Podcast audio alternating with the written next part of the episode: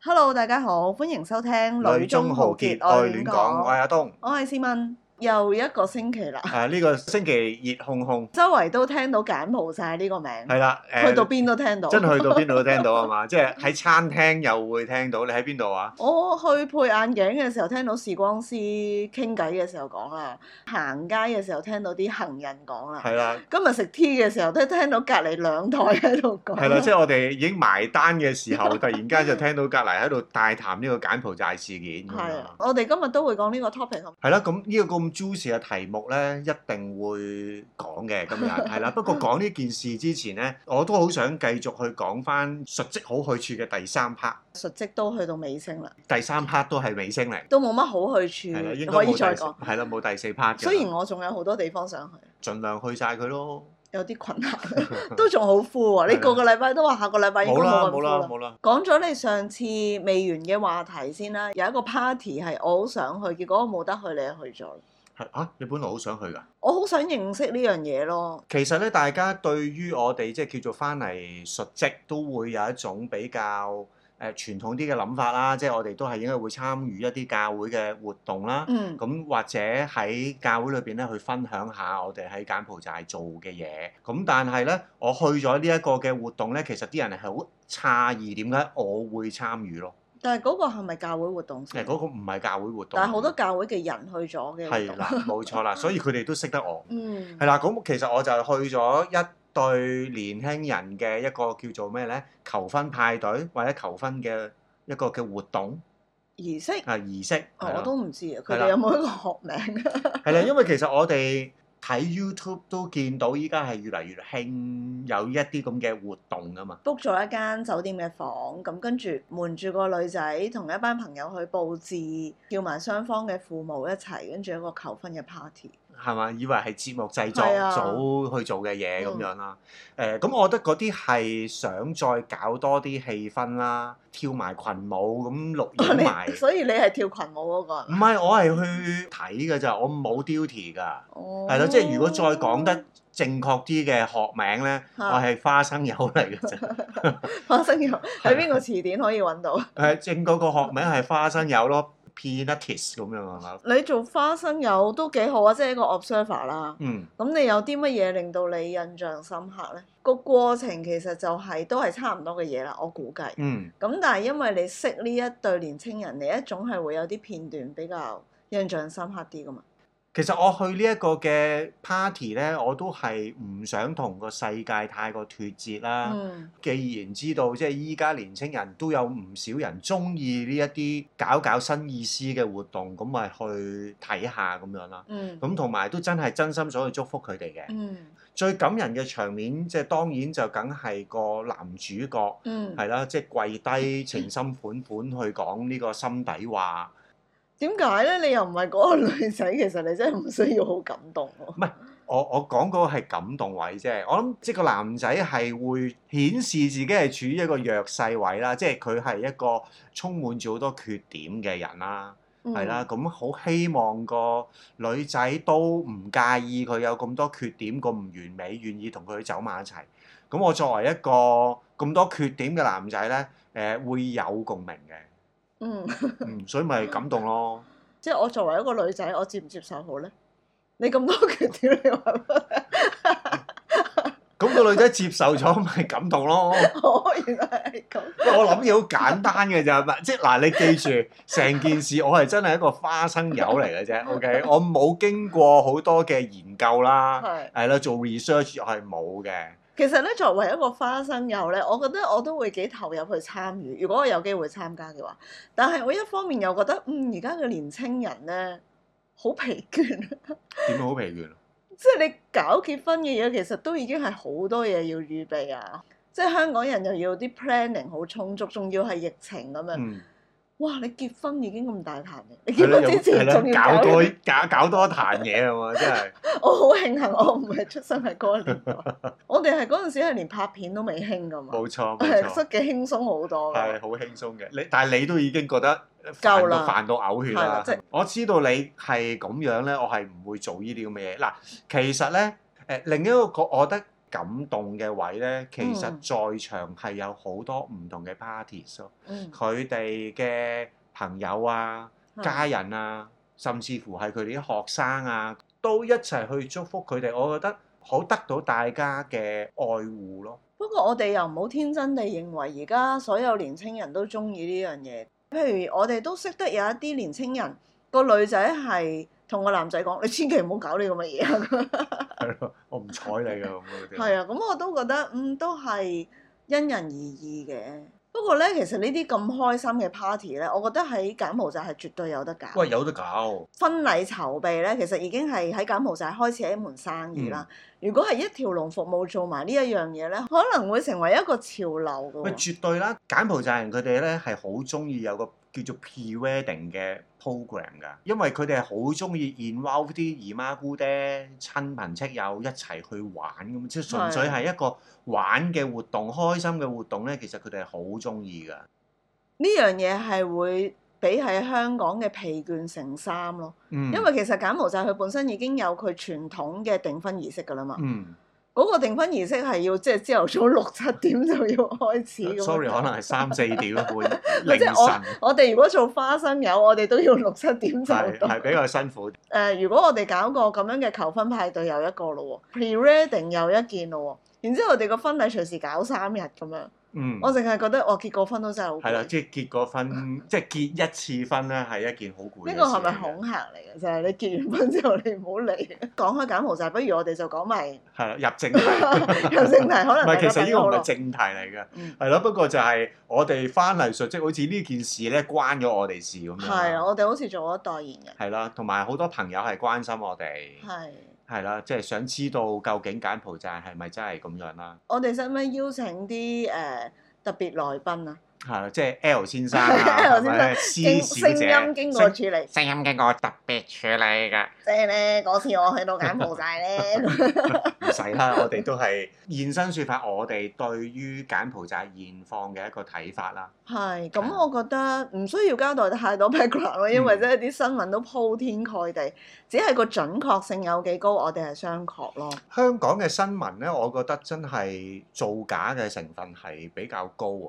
即係第一，其實咧嗰啲出嚟嘅新聞全部都係化名啦，即係 L 小姐啊、M 先生啊嗯呢啲咁嘅嘢啦，誒、蒙面㗎啦，同埋係聲音經過特別處理啦咁樣。嗯其實我覺得冇必要咁樣做嘅，被營救咗出嚟，咁樣出嚟現身説法係應該唔會有危險。冇錯啦，。同埋好有說服力咯。嗯係，我見喺台灣訪問嗰啲係真係會有個人企出嚟俾你見到。係啦，咁所以香港呢啲就大家自己去斟酌。佢哋講個過程咧，係同我心目中認識嘅柬埔寨咧係好唔同咯。嗯，有一個佢成功走得甩嘅原因呢，就係佢喺金邊俾人擄咗上車，開去西港嘅途中呢，已經係即係夜晚啦。佢就趁機見到誒仲、有好多車嘅時候，拉停部車，然之後佢可以落到車，嗯過到對面線，截到車翻翻金邊。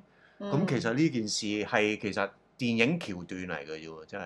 即係呢個公路嘅處境唔似係我哋認識嘅柬埔寨公路咯。近呢兩日啊，再出到好多啲，我真係覺得係謠傳咯。中國人啊，喺柬埔寨好值錢啊！佢一見到你係中國人就會老笠你，然之後就三萬蚊一，即係一個人啊咁樣咯。去到後期係越嚟越多呢啲好奇怪嘅新聞，即係譬如今日有一個網紅，佢就話佢個菲傭都俾人呃咗去柬埔寨。咁但係其實我哋知道做電騙嗰啲就係因為要佢識中文啊嘛。嗯，咁你呃個菲傭過去做乜嘢咧？即係係咯好似完全無厘啦更啦，嗰啊開啲係始。真係率博曝光率嘅嘢，所以其實我哋真係要去分辨。之前咧睇過一個理論啦，咁樣講，佢就係話其實新聞本身就係一啲好唔正常嘅事情，先至會吸引人嘅眼光。嗯，咁所以當你吸引到人嘅眼光嘅時候，佢就會將呢樣嘢無限放大。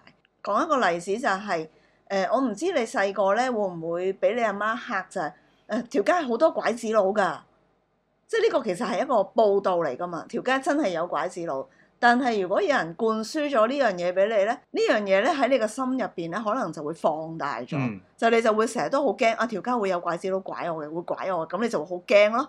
咁我覺得而家個情況就有少少似係咁。係啦，啲人好驚，跟住就好關心我哋，都驚我哋會有事咁樣。係啦，咁就會即係將成個柬埔寨咧都變咗好似係一個園區咁，你行到邊度咧都會有人劫係咯，你但嘅係事咯。實上真係唔係咁樣啊嘛，即係尤其是係其實我哋本身已經係喺即係嗰度好長時間嗯識簡文，誒、呃大家可以放心啦，我哋嘅安危。咁、嗯但係有兩樣嘢我都想喺呢度回應嘅。第一就係、即係如果我哋有短宣隊，會唔會好擔心咧？咁其實如果嚟探我哋係一班朋友嘅，出入都已經係安全，我哋一定會去接送啦。咁大家都唔需要太擔心咯。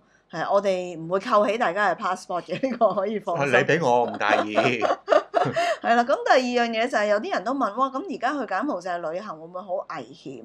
咁我就覺得，如果純粹話去旅行，你又真係有一啲 agent 已經幫你 book 咗嘢，其實就真係冇乜嘢話危險咯冇。錯。咁但係如果喺呢個風頭火勢，你去係令到你自己不安或者家人不安，我亦都覺得唔需要冇呢個風險。冇錯。旅行你可以隨時都去。係啦，即係同埋喺呢家全球嘅經濟其實都係有啲危機嘅嗯時候，一啲零星嘅罪案咧係真係會發生嘅，嗯，係咪、你財不可露眼，如果你係真係要攞住部 iPhone 13係咪喺周街嗯咁樣揈嚟揈去嘅，你係真係預咗會俾人搶咯。係。啊，咁即係嗰個唔關乎，哇！呢件事好恐怖啊，柬埔寨就係咁恐怖㗎啦，即係真係唔係嗰個真相咯。嗯我心裏邊其實有一種好熱切嘅催逼咧，我真係想為啲柬埔寨人去平反咯。嗯好似大家誤會咗柬埔寨係咁嘅，我哋認識嘅柬埔寨係真係好善良。同埋可能講緊咧，係大家會有一個錯覺，就係柬埔寨仍然係嗰陣時佢哋想像嘅金三角咯。即係會唔會誒黃賭毒啊？咁我覺得每個社會都會有呢啲景象，嗯，但係唔需要諗到成個柬埔寨都係一個大賭場或者一個大毒梟咁樣。係咯，咪因為事實上嗰個出事嘅群體根本真係唔係柬埔寨人，而係某一個國家呢嗰啲嗯族群嚟噶嘛，即係不過我覺得弟兄姊妹如果有呢個諗法，都不一定係唔好嘅。咁就請大家更加熱切為柬埔寨呢個地方祈禱啦。嗯。係啦，將盼望同埋光明擺喺一個帶去一個黑暗嘅地方裏邊。係咯，誒，嗰度嘅小朋友，你唔想佢長大成為一個會劏人嘅人，咁你就嚟教佢哋啦。係咯，嚟教佢哋咯係。啦咪事實上，其實我真係覺得我哋認識嘅大學生好有理想同埋咧好純良嘅。點解會喺好多人嘅眼中，或者尤其是係去柬埔寨做生意嘅人嘅眼中咧，柬埔寨就係懶啦、貪錢啦、即係生性殘暴 啦，全部都係負面標籤。我覺得好奇咁 我覺得可以睇得輕鬆啲嘅教會工作，同埋一啲真係喺嗰度揾條命去到做投資嘅人，其實生活圈子都好唔一樣。即係我住喺柴灣區噶嘛，其實自細都好多人同我講，哇，柴灣好雜噶喎，但係墳場區有咩 咁雜？係咯，你睇嘅就係墳場區 咯。係啊咯，我覺得好平靜，好 peace 喎、呢個係地咯方，。同埋柴灣集係真係可能係好多年前嘅事咯，已經我真係唔知，啊但係我我會從呢一個角度去到諗翻，有啲人咁樣去睇柬埔寨，我會理解咯。但係我亦都唔覺得佢哋係錯，可能係嗰一面我唔會有機會接觸啫。嗯。我覺得有警惕嘅心係好嘅，誒、或者啦，我哋第日可以再講下啦，即係我哋其實可以點樣去去認識柬埔寨 人，或者去揾柬埔寨人去去一齊去做嘢。我覺知唔知得啊我覺得呢個題目咧，好似我哋啲誒即係升中嘅時候咧，老師會講你點樣去 唔好唔教唔夠損損友友啊， 你點樣去謹慎去到認識新朋友？我覺得哦，呢、個可能都係一個幾有意思嘅題係啊，目。唔係即係有機會，如果有啲人聽到嘅，我覺得都係真係有幫助咯。嗯，係咯，其實唔出香港，即係如果就算喺呢段時間啦，我哋未有機會去柬埔寨或者唔放心去嗰嗰啲地方，嗯，咁而家冇乜冇乜選擇㗎咯，冇乜如果係咁，仲要仍然 keep 住個三加四嘅時候，不如我哋都係留港消費啊留嘛。港消費。其實香港都仲有好多好地方嘅冇，錯我哋最後介紹翻就係大嶼山之旅，我哋仲有一個好想介紹嘅地方啦。係啦，即係係一個 wrap up 啊，即係由嗯講大嶼山開始嘅，大嶼山結尾。嗯，我哋嗰日去嗰個農場都係一個好突發嘅活動啦。冇錯，純粹係冇冇冇冇巴 planning 士嘅，係啦，係啦。其實嗰一日咧就係、因為要去貝澳啦，咁啊 check 個巴士幾時到站，嗯仲有好長時間，咁所以咧誒、我哋嘅朋友咧就話誒，不如我哋就去個農場睇下啦咁樣。嗯，結果咪再遲咗班巴士 咯，所以。遲一班都係好事嚟嘅。嗯好貼近我哋柬埔寨生 活，呢班唔得咪下一班嗯係咯，咯。冇所謂。啊啊呢個同懶係冇關係咯，係，冇關係嘅。 又要啊再平反下，又好難形容俾聽眾聽，因為真係一個好普通嘅原地。 冇我錯，諗嗰個特別之處係在於嗰個原主係一個好靈修式嘅原主。係啊，係啦。你望佢，你望佢咧，係真係一個農夫，但係佢係一個好優雅嘅農夫。啊係啦，一個隱世高人係咁啦，樣。即係高人 feel 嘅咁樣。係啊，咁我哋其實入大嶼山係想輕鬆啦。咁嗯點解係想輕鬆？因為唔輕係鬆啊啦，因為其實好多苦毒啦，好多 思緒啊係啦，塵世嘅思緒啦，係啦，咁樣所以入到去喺個農場入邊，又知道趕唔到巴士啊，反正都係啦，就慢慢坐。我覺得嗰個過程咧，靜到心喎。即係因為嗰個環境係好安靜嘅。嗯，咁前後可能都唔夠十分鐘。原主同我係啦哋講，Winnie ，Vinny 同我哋講話，其實佢都會開放個園地，係俾啲人嚟做義工。嗯而好多義工嚟嘅時候咧，都係會皺晒眉頭啦，係啦好。多愁思啊係啦，有啦，心事啦，或者其實身體有啲即係唔舒服嗯嘅狀況啊，咁、樣係咁。但係 Winnie 嘅做法就係由得佢哋自己去到除下草啊、澆灌啊、施肥啊，咁已經係一個 therapy。嗰樣嘢，我覺得好正，即係你從佢分享翻出嚟、講翻出嚟一啲嘅經歷啦。佢唔係啲咩職業治療師啊、輔導員啊，嗯但係就係因為有一個咁嘅環境，誒、呃佢係真係話見到好多人係輕鬆咗嗯哦而離開，嗯佢係、為到呢一班人咧係覺得開心。即係我諗特別喺我哋成長咧，就係、你見到朋友唔開心，你一定係講好多説話去到安慰佢。嗯。或者真係比較成熟啲就話啊，我哋其實唔需要講咁多嘅，我哋嘅陪伴係最重要嘅。咁但係原來有一個位就係、其實連陪伴都唔需要，嗯，係咯，你你俾真佢係一個人，係啊，俾一個人去到沉澱下、轉移下自己嘅思想，其實原來已經係可以一個出路咯。冇錯，即係翻嚟呢兩個月咧，就係、嗯其實都係食啦，嗯，食完呻一餐，食一餐又食一係餐啦，，食一餐又呻一餐，食一餐又呻一餐。嗯但係我覺得冇喺嗰個環境度呻過任嗯何嘅嘢，去完之後咧，係真係有一種好輕鬆嘅感覺。同埋有一個都幾有趣嘅地方就係、我哋嗰日咧都見到有幾個義工啦，唔算多嘅，嗯所以我都覺得幾特別喎。點解種田都有義工咁得意？喂，一定要有啦！我哋喺新光一個好小嘅 garden，我哋嗯其實每一年都需要有義工幫手除草啊，幫手去做啲建設嘅嘢 啦。咁嗰個係工人啫，唔一定要係義工噶嘛。哦，哦，咁你咁嘅意思，咁冇辦法啦。種植呢啲係真係好難再請到係係個成咪本全職嘅太高農夫啊？ Vinny 咧有提到就係逢親嚟幫手嘅義工咧，其實都可以用一個好優惠嘅價錢去到參加嗰個地區組織嘅一啲工作嗯坊嘅。咁、但係因為咧啲義工覺得冇需要去參加啦，咁所以佢哋嗰個優惠咧就俾咗啲弱勢係啦，即係嘅群轉體。移咗俾其他嘅群體。係啊，咁我覺得成件事真係好靚咯。所有嘅單位其實都可以用自己嘅能力幫助到其他嘅人。係啦，即係有啲無私分享，好希望其他人可以透過呢一個活動咧，得到好多嘅好處，好多嘅成長。有時我哋諗嘢咧諗得太行政啊！我做咗呢樣嘢啊，就算個優惠我用唔着，其實我哋都唔會嘗試諗多一步，係係點樣可以令到其他人受惠？有一啲人就係、啊，我好默默地每個禮拜走入大嶼山去到除草，然之後就係只係為咗一啲弱勢嘅社群，佢哋可以有一個工作坊去參與。其實個付出係隨時會多過我俾錢。冇出錯，嚟即係真係出錢出力啊嘛。係啊，咁但係推薦下俾大家啦。如果大家唔想出香港旅行嘅話，咁不如就去下大嶼山，係啦揾下呢個 w i n n i e the Farm。係啦 w i n n i e the Farm 去嘅經驗其實都真係好好啊！我哋入到去嘅時候咧，係大家喺度忙緊，喺度除草做緊嘢嘅。嗯，咁、我哋根本只不過係路過，朋友係帶我哋入去打個招呼。嗯，阿 w i n n i e 佢係叫我哋啊，得啊你自己入去裏邊個雪櫃攞黃皮水飲啦咁樣。嗯即係其實佢嗰個製作過程係好複雜，我唔記得咗啦已經。係複雜到我會諗就係、哇！如果我哋喺出面買呢一啱嘢，應該都真係好係啦，即貴，係百幾我唔二係百蚊一幾好意樽思咁樣啊嘛，係唔咪係？幾好意思攞嚟飲。我哋淨係買嗰啲黃皮，其實都好貴。係，啦，咁但係佢真係好好客，同埋真係好冇所謂咯，即係哎嗯誒朋友有。即係有朋友嚟探訪，